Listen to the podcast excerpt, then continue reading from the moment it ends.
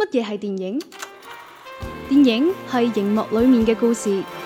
電影係故事裡面嘅角色，電影仲係角色背後嘅人生。幕前資訊，幕後故事。周日映畫室，周日映畫室換個角度講電換個角影。度講電影。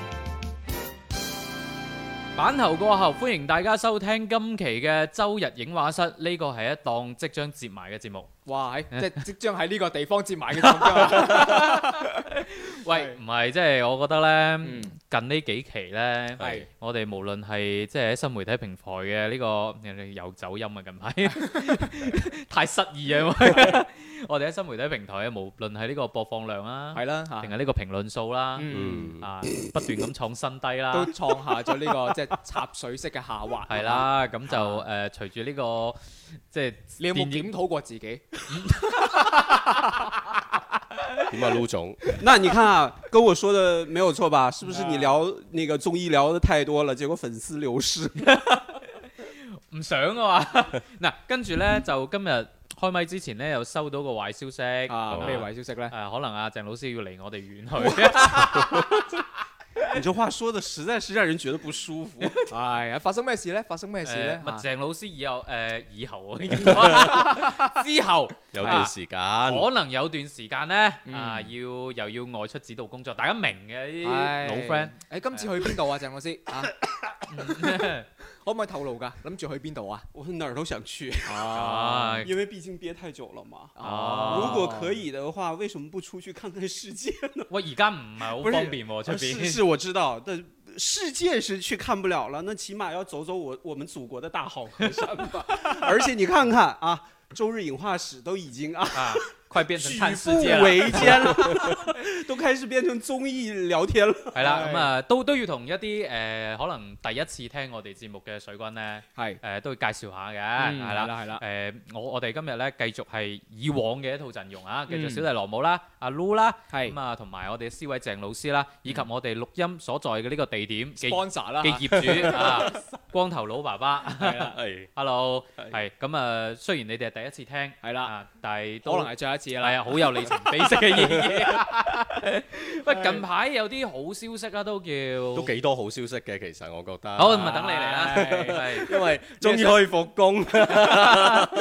嗯喂眾所周知咧，光頭佬爸爸係呢個影院大佬嚟啊嘛。係啊，係啊。哇！你講啲咁嘢， 所以我哋嘅 vlog 係唔可以拍佢出嚟㗎。哦，係啊係咁啊，講到呢度咧，就要提一提啦。係咁啊，今期咧就可能係我哋近期咧係就最後一次誒過到嚟光頭佬個竇呢邊咧係，去誒錄音啦。即係主要係我哋因為可以翻返嚟錄音室啦。係，我哋個錄音室裝修完啦，係啦，係啦，咁就可能下一期我哋可以翻翻到錄音室去錄啦 OK 係啊，係咁啊為咗紀念一下咧，嗯咁啊，就我哋就拍咗個 vlog，係啊咁當然主要係因為我哋想 紅，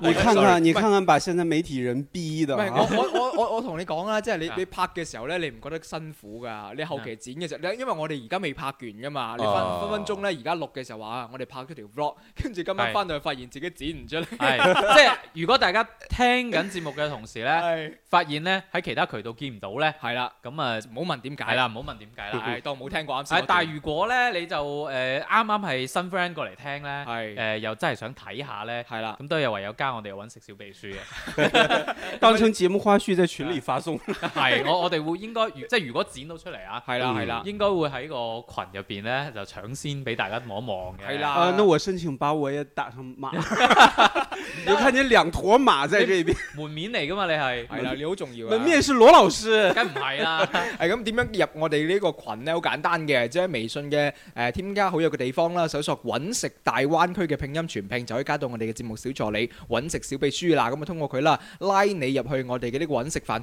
團群當中啦，嗯入邊、就會誒、呃我哋嘅水軍都喺入邊嘅啦。係啦，咁我哋一段嘅硬廣咧，就係嚇，即啊係打斷咗阿光頭佬喜悅嘅心情 啦。誒，交翻俾你啊！唔係嗱，其近期實真一路係都喜悅係啊嘅，即係最近聽到咁多好消息啦，係啊就誒好有可能啦，係唔使幾耐係啦，啊啊，咁啊戲院就終於可以復工啦。啊，有可能我哋節目喺電台播出嗰一日已經復工你。有冇發現光頭啲頭髮都生翻出 嚟？ 係喎，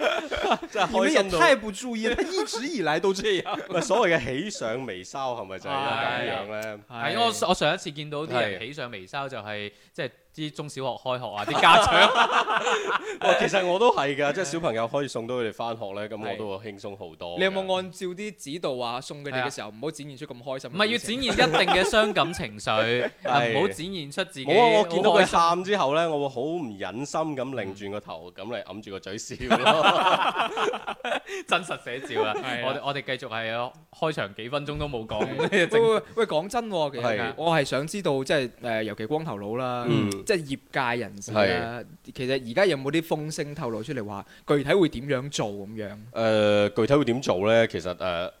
具體嘅指引依家係未出嚟嘅。係咁但係我見到呢個消息一發布之後呢，咁啊各個戲院呢亦都好開心、好積極咁去嗯為佢哋嘅戲院，無論係裏裏外外啊、設備啊、影廳啊。嗯誒、門面啊，都重新去消毒一次啦，嗯去整到企企理理、乾乾淨淨咁去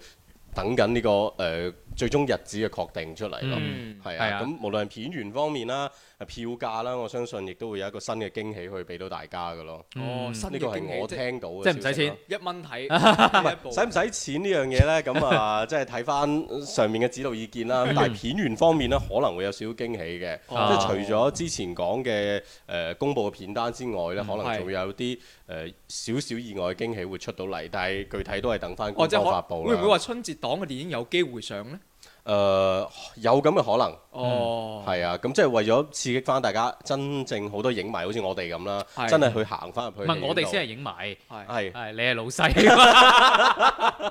老細都係影迷啊，加上我唔係老細啊，係誒，即係行業嗰度關於戲院復工嘅大家嘅態度係咁樣樣嗯咯，係啊，因為真係都兜踎咗好 耐啦，唔係講嗱笑。，但係咁樣聽開我哋節目都知啊，老係規矩啊，嗯呢個呢就僅限於我哋錄音支持係啊 呢呢呢一刻嘅時候嘅啫， 所以我都唔敢立 f a 啊啦，我乜都唔敢講定啊！即係好確定嘅信息咧，就真係講嘅；有啲唔係確定嘅信息咧，都係等官方去公佈啦。係費事立咗 f a 大家又失望咁就唔好啦。係啦，嗱，因為我哋之前咧就誒、呃曾經係傳過一次噶嘛，話係要誒、呃復工復唔啊啦嘛，係全咁嗰次係係真真嘅嘅係。啊，都知係都係真嘅，後尾而就且我哋節目度咧係啦都好認真咁同大家去討論，做做咗個互動話題，係咁咁啊你想想睇邊部啊嘛？係咁樣啊，跟住後尾就叫停咗，係啊，咁我當然叫停都係為咗呢個疫誒情防疫防控啦，啦係係啊啊，咁啊今次咧相信嗯，希望冇問題啦，係希望順順利利啦，鄭老師會唔會有呢方面嘅啲消息咧？没有。 其实我和大家是一样的，都在关注网上的这个最新的这个消息的发布。嗯，然后呢，呃，有合作的其他一些媒体也会给我一些消息说，哎，好像影院真的要复工了，我们要不要做一些什么活动来来来来这个让大家一起到影院去看看片啊什么的？我觉得这个这个消息的这这个这个密度啊，这个可信度比上一次要高很多。唔係上次都可信嘅，你應該話可執行到， 呃，嗨哎对，因为之前是在新疆那边的影院都已经开了嘛，嗯然后后来又又关掉。呃，我是觉得这一次真的还是很期待的，而且我也看到朋友圈啊，嗯很多的一些这个影院的朋友都开始刷一些这个呃影院带货啊， 或者是相关的一些还还蛮保有这个热情的这样的一些这个字眼的啊帶咩朋友貨圈呢。嚇你关键应该都是电影吧，因为最近他们在这个呃发送的那些朋友圈转那些推文，都是想要最重要还是放到电影片单方面吧。啊你因為之前咧，我同阿 Lu 都商量過嘅，係啦係啦話等影院開工咧，第一日咧，係我哋都去電影院嗯買翻張飛支持下，即係踩下場，係有咁有拍都有拍这么有仪式感，啊係到時都想拍翻個小視頻。啊哇哇都你看看，你看，把这传统媒体人逼的，咩唔啫？係㗎，我覺得呢樣嘢好好我嘅喎，哋真一啲都唔係傳。統㗎，唔係，我哋主要係而家講出嚟咧，就希望即係有機有意向同我哋合作嘅 啲院線啊、影城啊，都可阿以阿撸真的哦是越来越棒我冇了。紙攰㗎，係啊我講啊係你出嚟呢咋我我係㗎，我講出嚟咧，只係係想問問阿鄭老師，到時陪唔陪我哋一齊去啫？我不知道到时候是什么时候哎，如果可以的话，为什么不呢？哦，係啦，嗯咁啊得啦，咁啊大家期待下啦。即係啦係如果大家想呢見到呢個 鄭老師咧，同我哋一齊去去電影院嘅話咧，係啊咁就希望個復工可以啊做得好啲啦快係少少啦因為佢遲啲又要出去指導工作係係咪啊哎，不一定啊，说不定明天我就去了，咁咪希望今日 嗱聲说不定说不定第一第一次第一期节目跟你们隔空来都再，可以嘅，我覺得。 喂，而家係好啦興咁樣視頻連線㗎，啊然后打到大荧幕。好啦，咁啊，關於即係電影院復工咧，我哋係唔立咁多 flat 啦，因為係啦但係總體嚟講咧，我哋都比較樂期觀待嘅，啦，都係嚇同埋誒作為即係周係影話室成個節目組嚟講，其實我哋都開心嘅。係啊，係起碼有有節目。講起呢樣，其實我哋哋個誒飯團群入邊好似都有啲 fans 喺香港度已經睇咗嗱戲㗎啦。香港係戲係啊院係復工更加早嘅，係啊係啊係啊咁就睇嗰哥哥嘅一部電影啊嘛係，咯係咯係係咯啦，咁就希望我哋呢邊都誒盡快啦嚇係。咯，嗯。係啦，咁就唉真係即係又講咗咁多，下邊入 正題。我我哋開始都係講翻正係係題都唔係啦，好耐啫，十分鐘啫。係啦，咁啊誒正題啊，鄭老師。正題唔記得咗係嘛？唔係記得記得記得，記得啊創造營二零二 零乜？唉唔係因為咧，近排我哋嗰個誒小群咧，即係係我哋四個人嗰個群入邊我咧，以為是那個是閒 聊群，係冇錯，的確係係啦，就係我哋嘅唔下。係咩？啊？嗱。跟住咧，我發現喺個群入邊咧，係啊，阿阿光頭佬近排就係誒基本上冇點出聲，咁 係基本上都係沉浸喺佢自己。哎呀，終於有公開啦，唔得閒你呢班人。但係咧。咧，我哋剩低我哋三個咧，係係啊啊，你冇聽錯，係包括鄭老 師。跟住我哋好開心咁喺度傾緊嗰啲女團選秀，啊一下咧就傾下青春有你啊，一下咧就傾下呢個創造型。喂，唔係，即係我啱先係我哋揸車嘅時候咧，啊揸車路上，我哋拍拍片嘅時候，我就話：哇！我真係完全估唔到鄭老師咧會。會用咁多嘅呢個精力時係間精力同埋時間喺呢個傾，起碼佢肯傾呢呢樣嘢喎。係啊，而我且呢佢知道嘅嘢係遠遠多過我哋㗎。係啊，你以前講開啲電影 咧，那佢可見我有多閒。 你說電影院又沒有開工，電影又沒有賺起來，結果我就閒了。好，一閒下來，罪惡的時間就開始唔係多知了啦。鄭老師身體好誠實㗎，之前咧仲同我哋講話，唉，我都係睇埋個《青春有你》先唉哎我啦，不看再啦開坑呢個係誒創造創營啦造型啦，直頭同我哋講話，唉，我決定放棄創造型啦。係啦跟住隔咗一日之後，嗯，我決定要 pick 啊邊個邊個。不是，是這樣的。啊 我俾你解釋。那所有關於女團這一堆事情呢， 啊係都是要多得羅老師和陸老師，關我特別是陸老師，瘋狂的給我們洗腦啊。我就即覺得，即便光頭佬沒有看過，對於那些名字已經如雷貫耳。咪有有幾個名係真係知 道嘅，因為阿 Lu 真係好對啊似都天講咗天有成十期啦，係咪唔啊？係因為主要係另外一邊咧，黃成圈嗰你看，你邊，看，你看，你看。唉，即係俾俾嗰啲公司打壓得好犀利，係啦，咁啊呢啲我哋唔唯關心。唉啊咁啊主要唯有你睇想另一不邊不如問下旁觀者光頭佬啊係。嗱，你你點睇下鄭老師啲變化咧？咁我真係估唔到啊！真係係我都應該冇我到啊！我諗都冇人估得到㗎啦。即係你點會諗到阿鄭老師平時咁文質彬彬，但係又嗱會你看啊喂，你咁樣講嘢就有點睇兒睇咁難多過啦後生仔嘢啊但！是是这样的哈， 你看我本本身对这个热情没有那么高，为什么会这样嘛？刚才所所所说了，陆老师实在是洗脑太厉害了，嗯勾起了我有兴趣。哎，但係你撸系女你唔使孩睇一集喎，你睇完一集又一集喎。是这样的， 哈被陆老师洗脑之后呢，架不住罗老师又在旁我边冇講嘢，推波助澜，然后在旁边就举旗呐喊，他会 pick 哪几个小姐 姐，佢然好后就認真，佢自己真係逼咗幾個出嚟，跟住發一張海報話我。对啊，后来他是哎最沉迷的。 然后呢，后来我就想，哦，那就看一下吧。结果后来节目的时间越来越多，越来越多是关于啊、什么亲你啊，后来又出了，就即即係我哋便嗰個群已經唔係好講電影。 即便是创创创三还没有出来的时候，就已经开始预热了。係啊，我觉得这个、这个探讨这么高，那我不去看一下，那岂不是真的没话聊了？ 啊，好哎呀吧，那就去看吧。咁啊呢個現象咧，我覺得到呢期為止啦。结咁果啊隨住呢個復工，我哎哋下一結 結啊結果果啊結果真香，结果真相就是，时间久了呢，我是觉得有一些嗯也不选、錯啊。选手的人设啊，啊！打造的其实是有点意思的，哎誒，例如慢慢的就会觉得，哎，看看他接下来有什么表现啊，那怎么？啊即便我不会去完整的去追，他整个太长了，动辄两个小时、三个小时，哎係我实在接受不了，太浪费时间了。嗯你哎早上看 呢，一邊講浪費時間，另外一邊咧就好好誠實咁 睇哎所以我就是只看卡 表演。啊。哦啊喂，你你你啱先講話啲人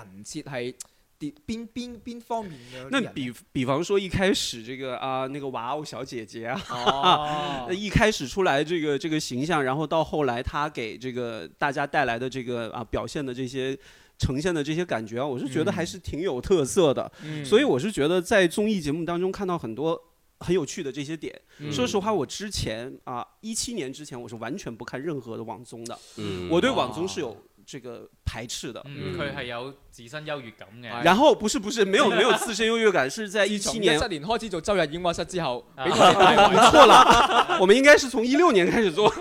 一七係嘛？一七年唔係一七年係你加入。係我加入就啱啱開始啫嘛，一七年係嘛？我覺得一六年啊好，吧因為呢啲唔重要， 因为一七年我去了电影公司工作之后，我就被要求你要去看这些，你要了解现在大家喜欢的是什么，哦为什么会喜欢，所以我才开始慢慢的接。第一次接触的网综就是创创造营那个101那个了吗啊，对对对对，啊创造一零一哦，那是我第一次追的追的网综，所以慢慢我开始不排斥这些，我是觉得在里面可能会有一些新鲜的一些东西，嗯而且你现在刷微博热搜，永远起码三分之一都是跟这些嗯选秀啊、网综是有关的。我觉得你未尝不可去接触和了解。我觉得看久了之后，你也自然会对某一个选手、嗯，某一段表演会印象深刻。我觉得当成生活的这种消遣乐趣，我觉得挺不错的，而嗯且说不定里面还真的能出现一些比较优秀的。这个未电来影之的星这个后备军呐、比方说赵小棠，他就他就参演了陈凯歌的那个新片嘛，而且是女三号，哦我觉得这个这个潜力是很有意思的。嗯。即係所以咧，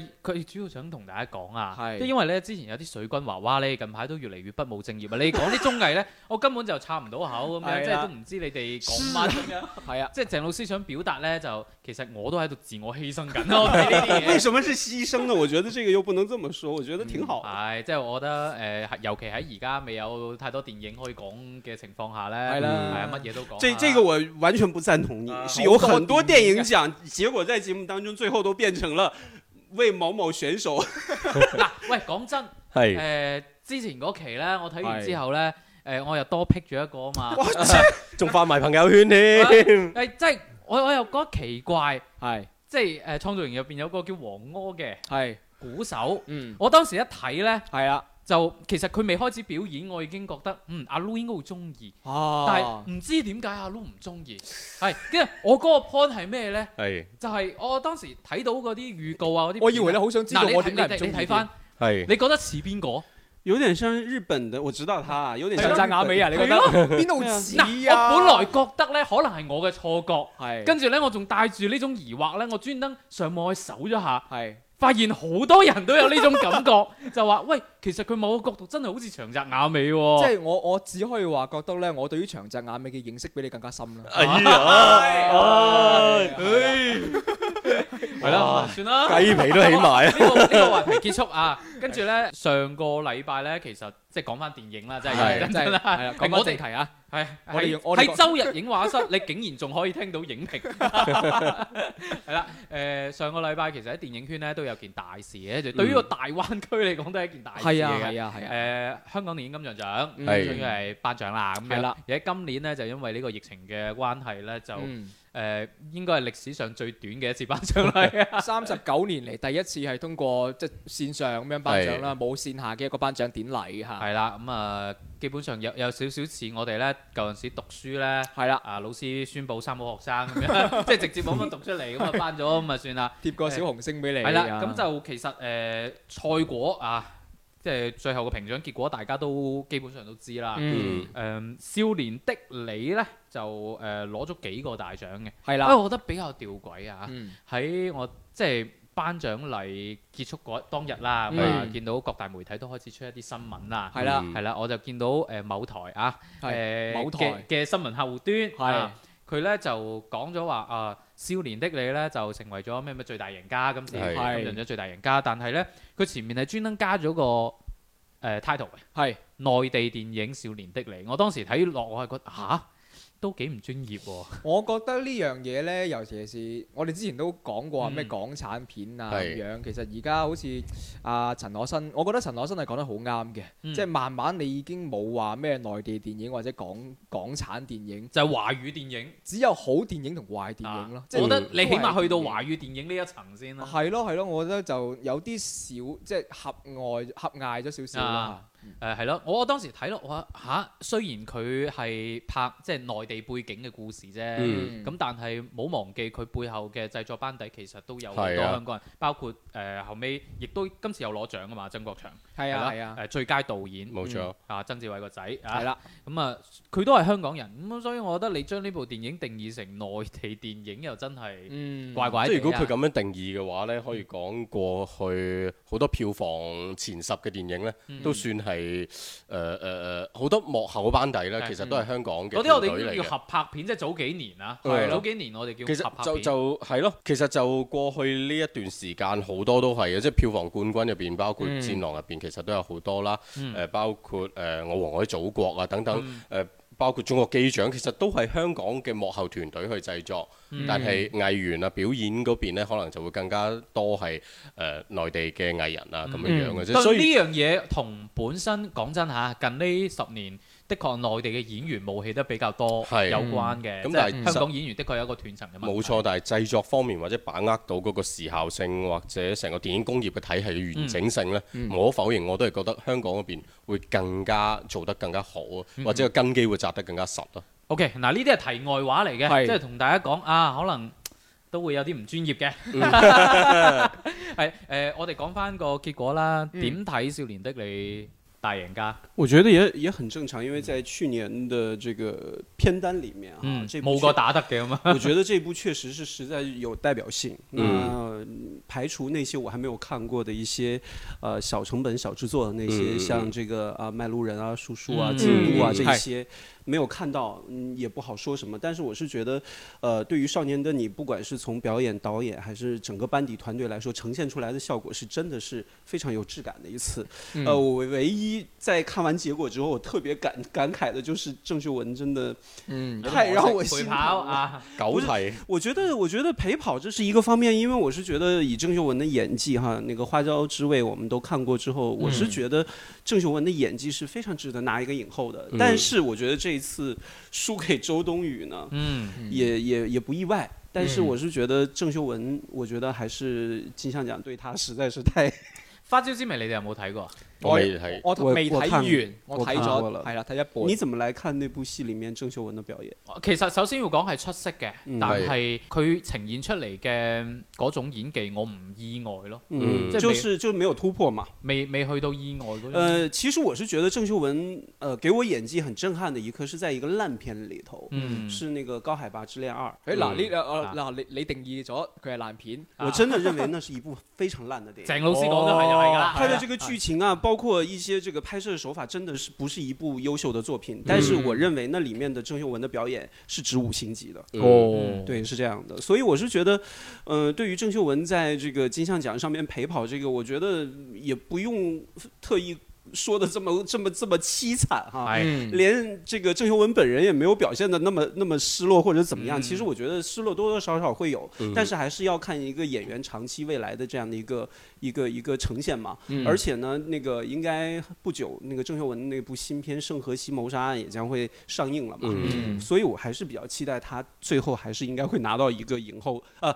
会拿到一个最佳女主角的这样的一个讲座的誒、呃其實大家會唔會有留意到呢？好似杜琪峰相關嘅電影或者相關製作人，佢哋攞到嘅獎項都會比較少一啲呢。嗯，即係會唔會鄭秀文係以前阿賭 Sir 啊御用嘅？你睇到即係九次誒、提名呢個最佳女主角都攞唔到獎嘅。嗯即係杜琪峰又一路都同金像獎嚇、好似有啲牙齒印咁，嗯即係。我唔去攞呢個獎嘅，或者我基本唔去。即係如果佢本人自己真係去導演或者參與製作嘅，基本上佢都唔去參加呢個競選嘅。这个我是觉得我覺得唔至於吧。对，我也觉得不至于。可能我是觉得郑秀文每一次在这个竞选影后的时候啊，她多多少少遇到这个对手，可能都係呢啲同会。對手，你对同其人實為都對是手有關係嘛但即是係你始終覺得我可以周冬理解，雨唔係係我可以理解，唔係我都認可周冬雨喺嗰一部電影入邊，即係《少年的你》入邊嘅表嗯現。咁、即係如果你哋自己個人覺得，即係對比起身，會覺得邊個會更加好一啲咧？既然你兩部片都睇咗嘅話，其實你睇翻，即係我啱啱講到阿 Sammy，嗯其實就即係唔唔意外咯。嗯嗯，咁但係你睇翻周冬雨嘅話，因為其實我哋之前嘅節目批評過嘅，係小妞係因啊，即為係成話日都你其實演嚟演去都仲係咁樣嘅角色嘅啫，咁啊一樣。路跳唔過三十歲咁啊，都係十零廿歲唔咁啊。嗯係主要係唔係年齡嘅問題啊，嗯而係嗰種啱啱阿 Lu 都講嗰種小妞嗰種感感氣覺質。咯，係啊，包括誒七月與安生等等啊，嗯嗯嗯包括誒喜歡你啊咁嗯樣等等啊嚇。誒，但係今次會見到誒佢內心戲嗰種複雜程度係多咗嘅，嗯即係嗰個角色其實係唔係太樂天嘅。嗯嗯係啦，我我即係如果你話從嗰個突破嚟講，嗯可嗯能周冬雨喺今次就呢係兩部電影嚟講，嗯係會會稱先少少咯。嗯嗯我我是觉得这一次郑秀文在《花椒之味》里面的表演，她更内敛了一点，因为她早期的那些爱呃呃都市爱情片都还是比较外放一点，嗯但是她慢慢这两年的演技都开始走内敛一点。就即便是早几年跟杜 Sir 合作的那个啊、呃大大搜查、嗯或者是嗯盲盲探那探些，嗯其实她多多少少都会有一些外放。嗯嗯，然后又係兼具了一些内敛的东西，嗯嗯比嗯方说《盲探》里他那个角色就很复杂嘛，係係，啊但是这部戏，我是觉得郑秀文全部都放到了比较内敛的这嗯种表演，反而让我觉得郑秀文在这部戏里面出来的那种感觉是特别打动我的。特别是嗯结束了之后，钟嗯钟镇涛那个背影一出来，啊他喊了一声“爸”那一声，嗯我是觉得特别触动哎，的嗰。下係那一刻真的是，我是觉得郑秀文一下把我拉进到他那个角色当中，嗯我嗯觉得嗯这个就是他越来越优秀表演的一个表现所在所以。其哦嗯實佢會係更收放自如一啲咯。呃，我是觉得周周冬雨，包括她那个少年的女的这个角色来说，也是比较在她的这个年龄范畴之内。嗯嗯其实现在我们所说的演员的这个突破，就是能够突破自己年龄阶段之外的这种东西。嗯我之前也是跟一些研究佢。暗示緊自己睇住佢可以突破自己 年齡限制哎，也不会啊，很 多追创造营的也有很多一些宅男大叔。啊！即係你已經認咗自己係 嘛？ No，我不是。 然后我跟一些这个呃专门研究电影的一些学者老师去聊的时候，他们认为演员不应该突出自己的脸，嗯你要突出你的角色。如果你的演员突出一张你自己的脸之后，你其实不是一个优秀的演员。嗯你能打破自己，我觉得，呃，我曾经跟他们探讨一个问题，我跟他们说，你觉得周迅，嗯他是打破了自己那张脸吗？嗯他们都持反对意见，他没有。嗯我是觉得这个其实是一个很很难去纠结的一个话题，嗯就是因为这个这个表演这方面，因为每个人心中都会有一个标准嘛，嗯嗯嗯所以我认为周冬雨这次其实是有突破，嗯然后郑秀文也有突破，嗯只是看谁更能打动评委。嗯，周迅就嘅表演就未有打破佢塊面嘅。呃，很多时候哎你看到周迅哎，但是周迅的优秀就是在于她能够把自己那块面脸用得也好加入明白到那个角我 色想当中講，但係但係佢就打破咗誒、呃即係參加線上音樂會 嘅演唱嘅形式啊！哇，那个真的，我是觉得那个出来也让我看到朋友圈，包括这种微博上面很多哎这个好自我，不是我我的那个那个微博看到是两极分化的评论，嗯有人认为啊迅哥真性情，嗯另一个就是说你为什么要这么不尊重一次嗯是线上的这种正规的这种表演？即係同大家解釋下，可能有啲誒朋友冇睇到，係即係近排有個即係嗰啲公益性嘅線上音樂會咁樣啦，係啦，咁就誒、呃周迅負責嗰 part 咧。係 就同其他音樂人唔一樣，其他音樂人基本上都喺屋企啊，或者自己嘅 studio 入邊啦，嗯可能彈住樂器啊咁樣，嗯即係相對比較準備充分咁樣去嗯。係但 係咧，唯獨係周迅咧，係拎住個手機天啊拎住部手機喺一個路口， 对着那个即係嗰啲路口咧，咪有嗰啲鏡嘅，俾你照對面嗰啲車，係係佢就對住嗰塊 鏡就咁樣喺度唱，其實我覺得都有趣咯，啊係啊有趣，因為你你講真啦，如果我真係 hea 做嘅話，啊我喺屋企揾塊鏡拍都係一樣啫。他还专门跑到户外，係咯，我覺得係其實你我我自己都好中意用嗰啲鏡嚟影相，其實我自己覺得幾幾我幾有 feel。我是觉得他们大家这个选择用什么样的方式来表达自己对于这个这个呃这个线上音乐会的这种表现形式，都有他自己的理由。嗯我觉得也不用一不应该用一个惯常的方法去批评他或者怎么样。嗯但是， 但是就是说到陪跑这件事情，嗯我是觉得點解又翻翻到陪跑？陪跑的女演员太多了。啊 之前林嘉欣不也是陪跑好多年吗？啊哦鄭老師嘅 心頭好，这就是我认为优秀的音乐。係係關於周迅咧，其實誒我有一樣嘢我想補充嘅，有一次咧佢嚟到廣州呢邊做活動啊，嗯咁啊誒好似都成六七個大大 A 級嘅國內 A 級嘅演員啦，跟住個個咧都會有助手啊，有人去幫佢哋攞嘢啊，或者落咗佢哋自己部保姆車之後呢，有好多人圍埋去幫佢攞嘢呢樣嗰樣。跟住唯獨是呢，最後啊周迅嗰部車呢，我就見到有個人跳落嚟之後，好細粒嘅，咁啊自己喺度執嘢啊彈下彈下咁樣睇。彈下彈下，啊原來嗰個就係周迅咯，嗯即係得佢會係咁樣樣咯，所以我覺得佢嘅人設或者佢自己個個性係咁樣，真性去情展露出嚟咁嘅嘢，我又覺得好真係合情合理嘅。啊因為即係有好多藝人呢，係真係好享受嗰種前仆後應啊，即係喂，你萬你你眾咁樣包講住我就佢有少少諗起有有少少似王菲嗰種感覺咯。嗯嗯嗯係王菲其實精靈嘅感覺。誒，即係都幾自我啊咁嗯樣啊，即係李亞鵬啲愛好好統一。喂，你講起呢樣哇這個這嘢，我諗起阿謝先生咧，又係你話即係呢樣嘢，哇！佢行路演咧，真係踢人字拖嘅啫喎。啊，係啊，呢樣嘢我唔知，因為有一收次開租係嘛佢喺唔係佢 又係喺廣州咧做某一次係咁嘅見面會嘅時候咧，咁啊全程踢住人字拖，哦而最尷尬嘅就係因為當時作為帶隊嘅我咧，都係着住對人 字拖。 啊，说到谢霆锋呢，我又想起了张柏芝，也是还蛮真性情的。上一次有一次上海电影节，他带着 Lucas 去到现场和周星驰一起，然后我就和同事。就去参加采访嘛，然后结束的时候大家都在撤场，然后张柏芝抱着 Lucas 准备要到后面去，然后我的同事就过去就跟那个张柏芝说：，嗨，柏芝啊，可唔可以同你傾傾幾句？结果帕基呃，这个张柏芝就说啊，我搞定魁星呢，然后就走了。然后我的同事就在那边痴痴的， 然后我就跟他说走啦，他不会来的。 但是他说他搞定他就该来了。 我说你不要搞笑了，他现在已经坐车走了。比較真性情嘅你朋友。对呀、 好了，转了一大 圈。 又兜咗，因為你講起呢個故事，我我我諗起另外一位藝人，哇！ 哎，我覺得今天这个节目很棒。好亂啊！ 因為之前咧誒，應該數翻可能都五六七年前啦。係但有一次同阿 Eason 做咗次採訪，又係。 啊，這件事情我好像是听你说过。又佢又係即係誒坐到中間，跟住佢要參加一個活動，要出去誒呃某個電台嗰度先錄製一啲嘢。咁然后再回来，佢佢都話我陣間再翻嚟，嗯，但佢真係會再翻嚟喎。哦，係啊很很很专业耶。嗯就言出有信啊，当然我也没有说帕基言出无信，可能佢忙啫。对呀、非常忙，，又是大牌明星，那边一大堆记者佢围着。話佢話佢搞掂 Lucas，咁咪咪搞唔未掂搞掂 啊！啊嘛。同埋佢翻对呀、对呀、我觉得当时应该张柏芝信，哎呀，搞不定，真的好对不起那位记者。唉，啊喂，講真，講咗咁鬼耐嘅呢個呢個金像獎都淨係講咗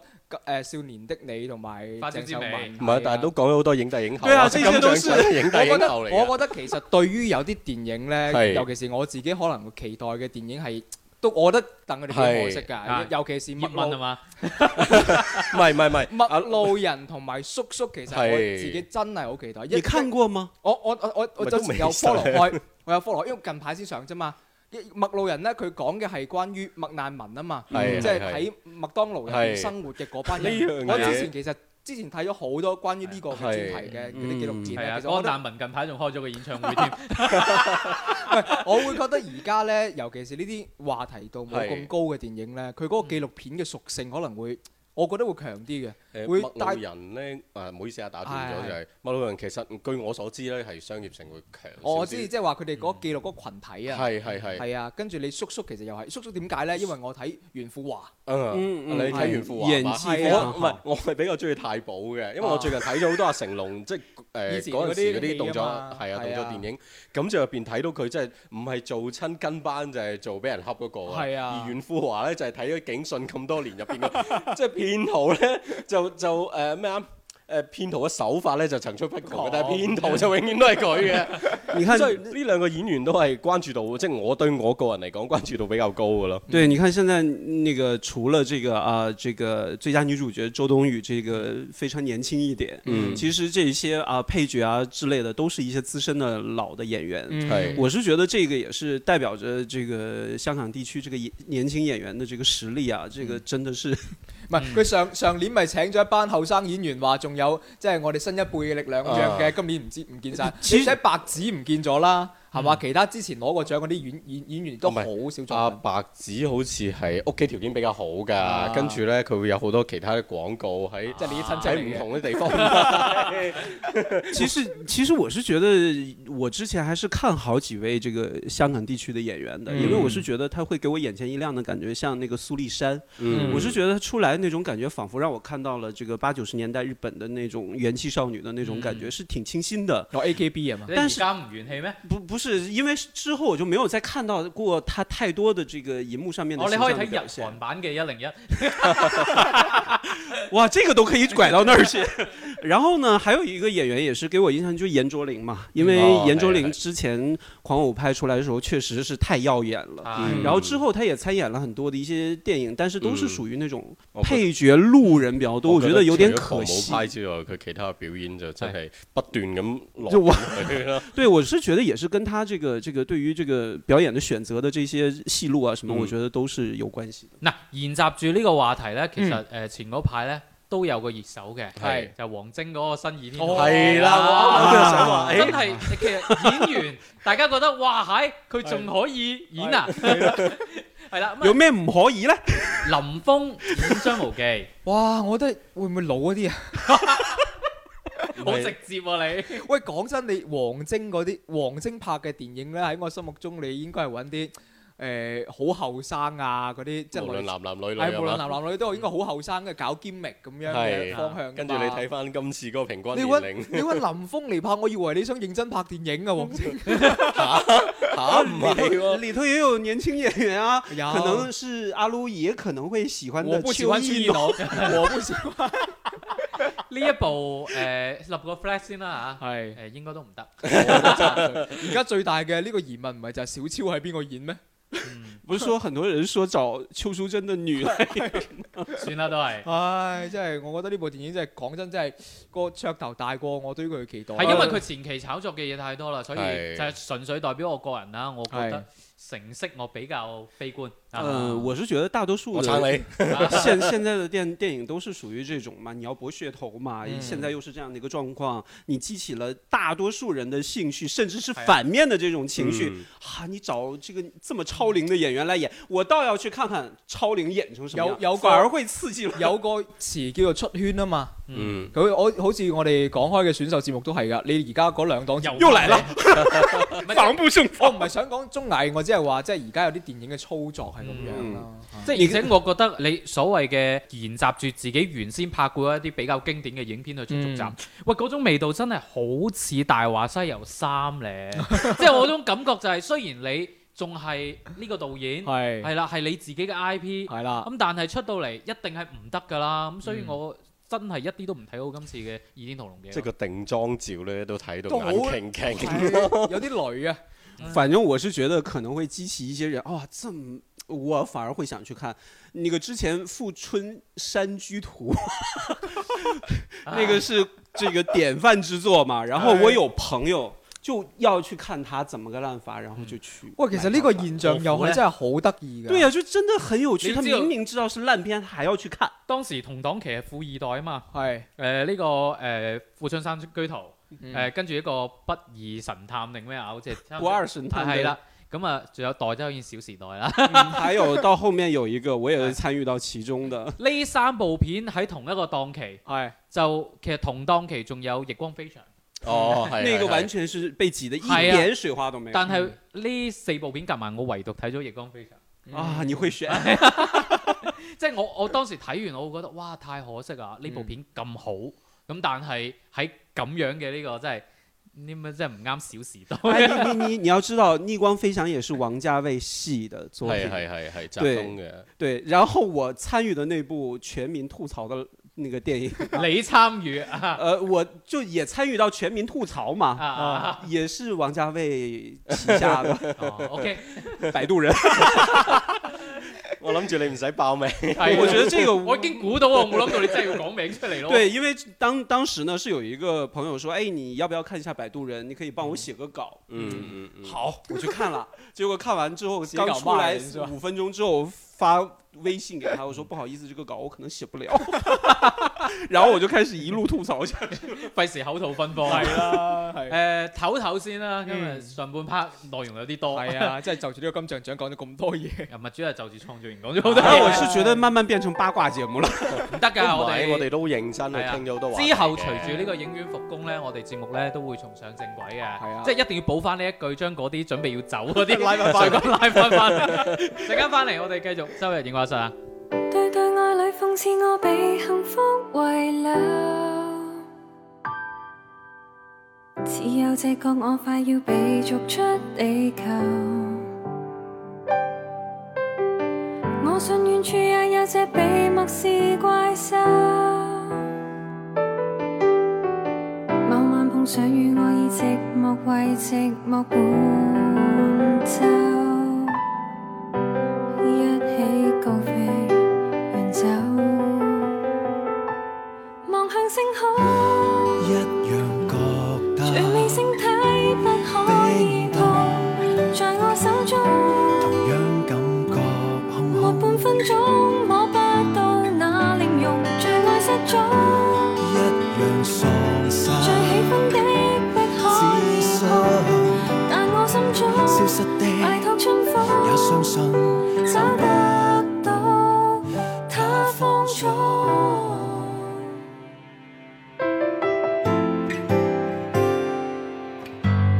四處店鋪去到了落閘的時候，欠缺配偶我卻要獨自街上流。去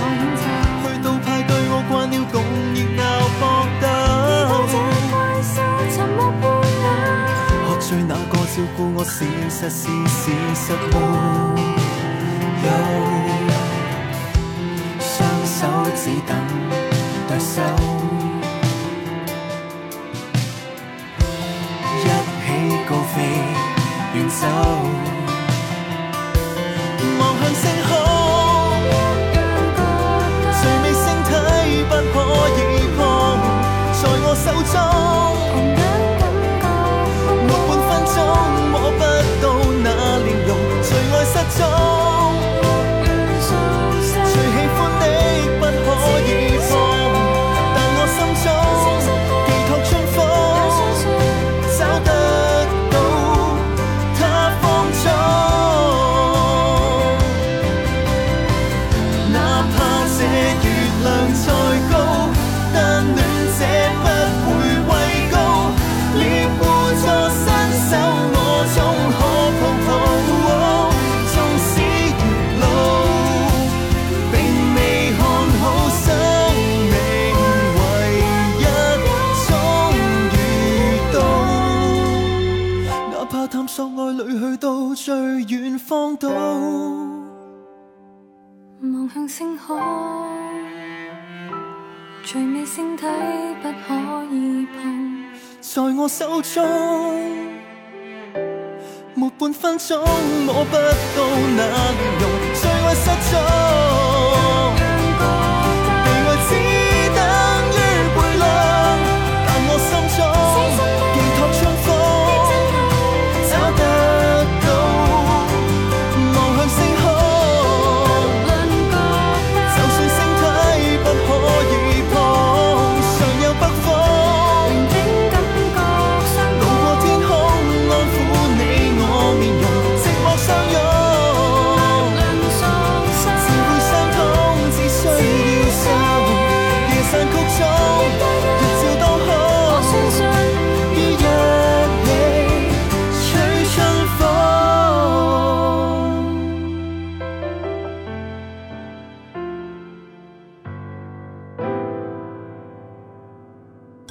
周日影畫室，換個角度講電影。好啦，翻返嚟繼續係周日影畫室嘅咁啊！今期節目開波之前呢，我哋同樣都係老習慣啦，問下大家呢，就都近排睇咗啲乜嘢，係啦，就發現呢，就我同阿 Lu 呢，因為睇電視劇嗯仲要係睇同一部電視劇，係啦，嗯一部近排誒分數都頗高嘅一部韓豆劇，啊瓣去到九點一，係係啊，而且係完結咗嘅狀態下，啊係啊，係咁就叫做三百六十五，係啦，逆誒轉命運的一年，誒都幾有趣嘅，係啊都，幾有趣嘅，就係、其實佢係一個穿越嘅故事嚟嘅。嗯，誒講翻即係話你可以翻翻到一年前，係啦，嗯一年前嘅今日，嗯咁啊總共有十個人啦。係啦咁啊呢十個人呢，其實可能過去一段時間都過得有各種各樣自己嘅不不如意如嘅意地方啦。係啦咁，咧佢哋就誒、呃可以通過呢種方式咧，佢改嘅變自己佢嘅記憶，係其實準確啲嚟講係佢嘅記憶翻翻到注入到去一年前今日嘅自己。係個腦入邊，嗯係啦咁啊，好似阿 Lou 啲咁市儈嘅人咧，就即刻會諗啊， 買彩咁啊票啦係啊，買彩票啦咁樣咁啊，咁啊，當然呢部劇咧都充分展現呢樣嘢嘅係啊，係跟住買彩票嗰個人啊就唔咩見賽咗啦，馬啊、 彩票啊咁樣都有。誒，但係咧，其實佢係誒一部懸疑推理嘅係啦電視劇嚟嘅。嗯係誒，我就淨係睇咗一半到，係嗯佢誒總共廿四集，總共廿四集嘅。嗯，咁我就啱好睇咗十二集。嗯誒、其實我覺得個節奏啊，各方面啊，會略略優於誒舊、年大熱嘅嗰套日劇《啊嗯輪到你了》係嗯嗯都有啲似。係，因為佢都係有一樣，即係逐個逐個咁樣會離奇咁樣就唔見咗啦，啲人咁樣就啊到你啦，下一個到你啦，下一嗯啊，個。而且佢嗰咁樣嘅個 feel 節啊奏其實係慢慢，我覺得係似美劇嗰種節奏啦。誒、係而且咧，佢本身個原著咧係日本嘅，係、嗯日本嘅推理小説嚟嘅。咁、嗯但係個個節奏咧好快啦，咁同時咧就每一集嘅結尾基本上都會挖到一個唔錯嘅坑。啊係啦，嗯去吸引你繼續睇落去。咁、嗯當然好處係在於話，誒而家已經完結咗㗎啦。係啦咁你就已經養肥晒，你即刻可以睇晒係哇即咁樣。我屋企係咩狀況呢？即係大家睇呢啲劇呢，係最驚就係劇 透。跟住呢，係啦，我太太呢又喺度睇緊，係，但我哋兩個啲進度呢，你快過佢，唔你係快過你我慢過佢，我慢過佢。係，跟住呢，係結果係造成咩呢？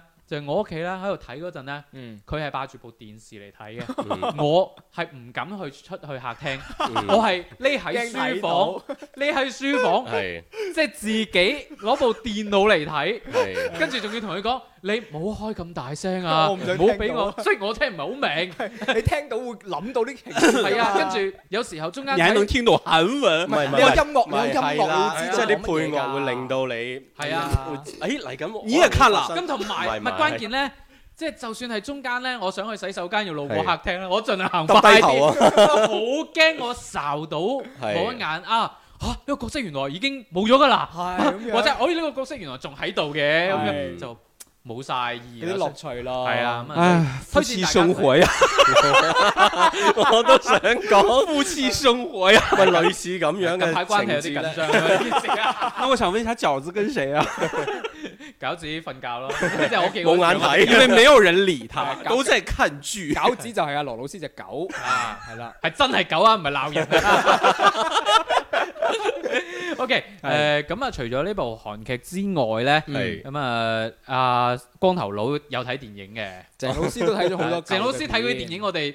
難難參與啲，誒難呃參與啲。 我覺得，我覺得先讓光頭老先說，哎呀我那個嗱我一句補充先，嗱頭先聽到誒你哋講呢部韓劇咧，我第一反應聽到老師介紹，因為我未未了解太多，我第一反應係逆天營救，唔知大家有冇唔係印象驚？天營救，係楊冪嗯主演嗰部啦，為什麼這即係又係咁，誒翻返去之前救翻啲小朋救翻自己嘅小朋友啊，跟住不斷咁去 repeat 又 repeat 咁樣樣，哦哦，我知啦，我知啦，我知啊啦。我知嗰部，係但係啲誒你有應該係高級過嗰部，咁哦啊梗係高級好多啦，為什麼總是每一期讓我刷新很多我已經馬上要忘記的那些？ 咁啊咪好咯， 我哋都係一個 repeat 嘅過程。好奇幻，阿光頭佬睇咗咩啊？呢個 係電影嚟講咧，其實我睇咗部係人都睇過㗎啦，我相信《侏羅紀公園》第一部。啊，講真，我未睇過啦。哦，咁啊係，唔係呢部電影九三年我嘅，未你哦出都未出世，世係啊係啊係啊，呢樣啊真係鼓勵唔到喎。喂，未出世唔代表未睇過㗎。咁但係真自己係錯呢部過電咗影，個喂黃金因為年代就唔睇啊㗎九三年呢一部電影嘅橫空出世咧，真係令到係成個華語影壇啊，甚至世界影壇咧，都有一個好大嘅轉變嘅，即係係以啲特技啦，大家睇完之後就真係覺得哇！我以後都唔睇誒呢啲冇特技嘅電影啦，呢啲先係電影，嗯因為呢樣嘢改變係好大嘅。咁誒、呃但係我發覺點解我會睇呢部？因為嗰日誒帶住五六個小朋友嗯啊。咁啊喺間屋度 五六條化骨龍， 大業大，你老咁啊婆唔就係係嬌啊嘛唔係唔係唔 係我知道了，光头佬准备要开个新副业，就是开幼稚 园。冇啊冇啊冇啊！咁跟住咧睇誒侏羅紀公園咧，咁就嗯我發覺係好多小朋友都會坐得定落嚟去睇嘅。咁跟住所以就再望仔細啲，全部都嚇窒唔啊晒。係，再望仔細啲，其實佢哋仲恐怖過入邊啲恐龍，因為真係冇佢哋會好唔聽話嘅。咁但係睇咗呢個之後，見到啲恐龍喺出邊哇哇哇叫啊，或者有啲咁嘅驚慄場面之後咧，佢哋會乖乖地咁坐喺度吸睇，引咁就嗯注意力即係重新再去去睇 翻即呢係部當電兒影童。片咁唔係樣即係去睇嘅啲恐龍係可以嚇窒啲法骨龍嘅。係啦，说到这儿，我就要补充一下，之前我也有说过啊，你看哎光头佬哎带着多大的小朋友由一歲到十歲都有。啊？一岁到十岁。然后呢，我是带着一群呃这个初一的学生，嗯看这个一九二几年，我具体时间忘了， 就是人类影史上比较早的一部啊科幻电影叫《月球旅行记》。嗯，当时还是黑白，后来戛纳嗯电影节重新修复之后上了色，哦，然后大概二十三十分钟左右，哎呦嗯然后我就放给那些小孩看，我以为他们会觉得啊无聊没劲，嗯又是这么老的旧的电影，结果他们不断的哇哇哇声哦过可去能俾了。面你啫，唔係嘅，多謝你有冇睇過先？對對，我 即係呢部戲係好好，即係電影工業或者成個電影史入邊一個好重要嘅作品嚟嘅。对，因为他用土法炼钢的这种方法造出了太空的那种直观的视觉效果，所以成为经典嘛。我是觉得小朋友其实哎他真的可能会在就即便是一些老的，嗯，或者是一些我们觉得他们可能不感兴趣的东西当中找到有趣的点，反而会吸引他。那我觉得这个将来哈，很多我得有有小朋水友光哎的这些朋友哈，嗯可以用电影来引导自己的小朋友审美啊，嗯或者做是胎教啦。对对对，而且咧講翻侏啊羅紀公園，園做胎教， 我哋節目做胎教， 胎教我觉得就算了， 係誒本身我講翻部電影本身先啦，佢嘅特效咧雖然依家廿幾年啦，咁樣睇翻轉啦，哇真係比我哋可能比上海堡壘仲要好多點解要啲。講起上海？你看又翻翻嚟。 我發現主要係阿光頭佬做呢個角色，哇！你知唔知？即係好似好似好似睇緊嘢，跟住標啲彈幕出嚟咁樣。啊哇！你你你咁算啦，我哋就不如就講大幕啦，啊 因為時間關係啊。係係係啊啊，上個禮拜咧，我哋就留咗個互動話題嘅，就大家誒點樣睇彈幕呢件事。係啊咁啊，同樣咧亦都有好多嘅水軍咧，就進行咗留言嘅。係啦。誒，繼續交由阿 Lu 嚟讀出嚟啦係。啦，咁啊，首先啦，都要同大家分享翻啦嚇，有有一位朋友咧就係之前嘅評論嘅，都讀翻啦，補讀翻啦嚇。呢位看落日飛車跳大象體操嘅呢位朋友咧，佢就話啦，關於上期我哋講嘅廣告植入啊，佢就話啦，廣告植入有好多種玩法，有變形金剛嘅嗰種啊、遊離於劇情之外，覺得好突兀嘅，亦都有好似《楚門的世界》當中啦，主人公楚門啊、看得一臉懵嘅呢個一系列廣告嚇，仲有呢、個誒。朱理查德朱維爾啊係係啦，入邊嘅一啲老品牌嘅植入廣告啦，啊 Snicker 啊、啤酒啊等等啊，喂，你收咗錢嘅，係啦，咁就係令品牌咧成為影響細電影嘅細節，咁啊突顯咗年代感。嗯咁亦都提到啦，《戰狼二》當中啦，啊吳京扮演嘅呢個冷鋒係嘛，佢飲嘅呢只酒啦嚇、啊都係我哋嘅酒業嘅驕傲啊，都係一個好嘅廣告嚇。啊咁就直接係展現咗一個無所畏懼嘅東方形象。咁就關於啦之前一個廣告植入嘅評論啦。嗯咁啊，跟住咧就要分享翻啦，關於觀影時出現嘅彈幕嘅一啲評論咯。喎嗯簡潔視照或者靈魂咧，佢就話誒，首先要睇呢個平台啦嗯嚇，即係為咗有為咗避免呢個廣告就唔講具體平台啦，你肯定想講 B 站啦嚇。 有啲平台絕對唔會開彈幕嘅，而有啲平台咧就會根據自己嘅需要開彈幕啦，以及同埋控制翻啦要彈幕嘅佔幕嘅屏啊屏比嘅屏幕嘅佔比，係啊喂，呢樣嘢好重要啊！即係你唔可以遮住嗰啲嘢咯乜。尤其是咧，當你睇嗰部電影入邊咧，嗯，有一啲流量小生嘅時候 咧。刷屏嘅會。哇！即係你你譬如話你你睇誒《地久天長》咁樣，係又好正經、好文藝嗰部係啊片，啊跟住黃源一出嚟嗰下咧， 哇！真係係跟跟住就會有中華嗰啲植入廣告。我是见过人人肉的弹幕，哦啊，係哎係人肉弹幕就是你去看这些电影呢哎，係突然啊间电影好大好家像舉起手機 喺度影对，哎然后要么就是欢呼。我哦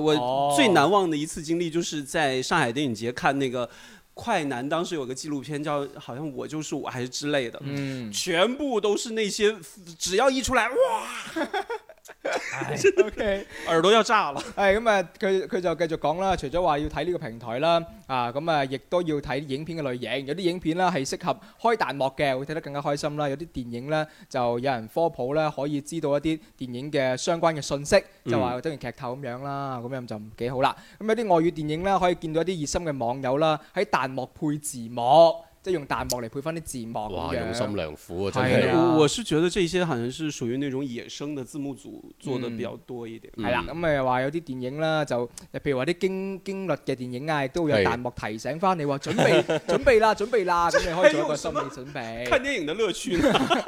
咁係咁噶啦，咁啊誒呢呢啲都係幾好嘅彈幕，咁啊甚至自己睇一啲誒、老電影嘅時候咧，間唔中都會誒諗、啦。如果一有啲有彈幕嘅平台上面睇啦，肯定會嗰、個評論區會好熱鬧咁樣嚇。最後啦，開彈幕咧，有時候即係誒總會遇到一啲嘅引戰啊、劇透或者唔講禮貌嘅行為。係咁啊呢個時候咧，應該屏蔽就要屏蔽啦，應該舉報亦都要舉報，就話啦文明觀影，共創和諧社會。啊，呢個係啱嘅，我覺得。唉真係好啊即係尤其是咧，近排咧，係即係 B 站咧買咗柯南嘅版權， 係係啊，即係你你慎防嗰啲人咧，係啊一出場呢個就係兇手，真係有啊！誒，跟住呢位誒有有阿 Vincent Kwok 咧就回覆咗啊簡潔視照啲靈魂，佢話：喂唔係啊嘛，你睇恐怖片都開彈幕啊，啊分分鐘恐怖片變搞笑片喎，阿澤唔同意嘅喎咁樣。啊嗱，我同你講點樣恐怖片變搞笑片咧，我記得之前節目都曾經教過嘅。啊係你將嗰啲聲關咗佢，係啊你睇跟住咧開佢哋反始應放嗰啲咩鳳凰傳奇嗰啲 歌，你試下，你哋試下啊，係啦嗰種感覺，你想象下個畫面啊，係即係啊貞子從個電視機度爬出嚟， 跟住跟住嗰嗰邊喺度放咧最需要民 族風，好得意㗎呢個。 哇，你这你这让我让我想起了之前你发到那个群里头赵涛版的 创三的那个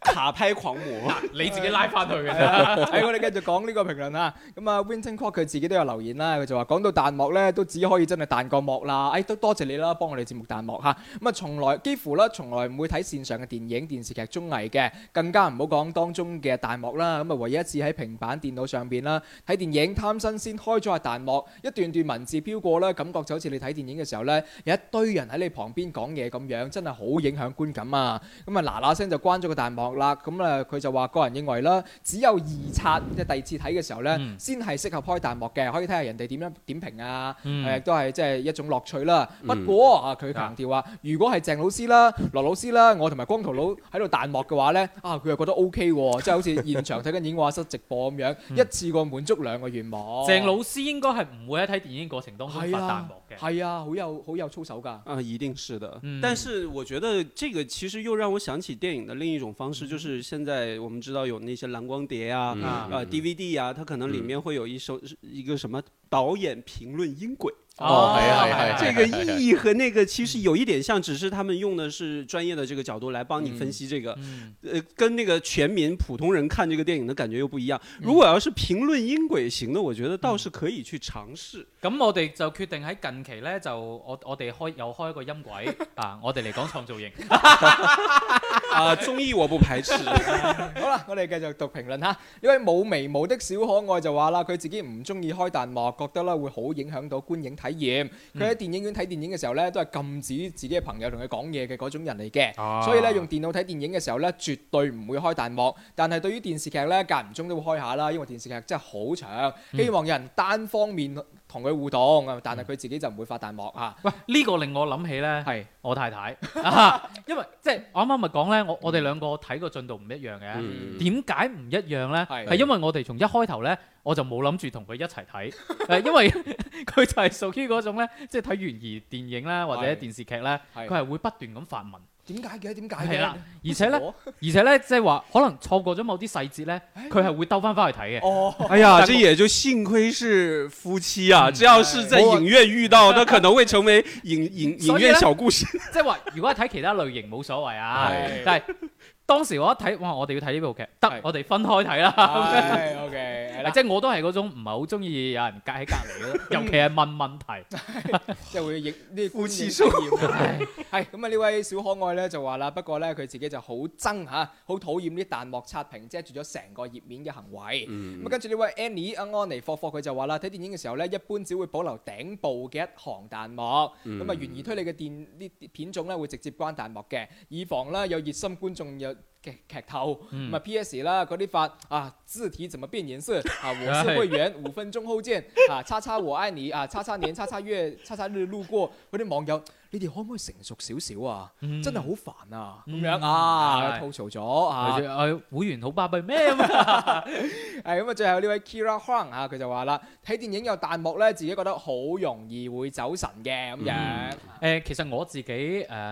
睇電視劇，尤其係即係除咗啲懸疑類型㗎啦嚇，係咁誒、我都會 OK 中意彈幕，我反而，嗯哦因為誒、呃其實好多彈幕佢會俾到一個提示嘅作用俾我嘅。係嗯誒，嗯即係話可能呢個演員出嚟，佢誒呢個咪嗰個乜乜乜乜乜係電影嘅邊個咁樣，哦，又有腦補翻，又即即係其豐富咗。係其實同埋咧就誒、包括一啲嘅細節嘅嘢咧，係可能有啲彈幕都會睇啊，大家留意佢，譬如話佢而家拎緊嘅嗰本書哦上面係乜嘢咁樣。係即係會會令我睇嗰陣，誒、哎好似即係多多即係補課同埋睇同時進行啦。咁、但係我都會調嗰個評戰比嘅。嗯哦我就我就像我看春潮一样，它那个是你调了这个不要出现任何字幕，它都会露出一个，请注意下面郝雷七分钟的表演。哇，哇！嗰嗰啲就太過分啦，我覺得。官係即係方彈幕最為致命。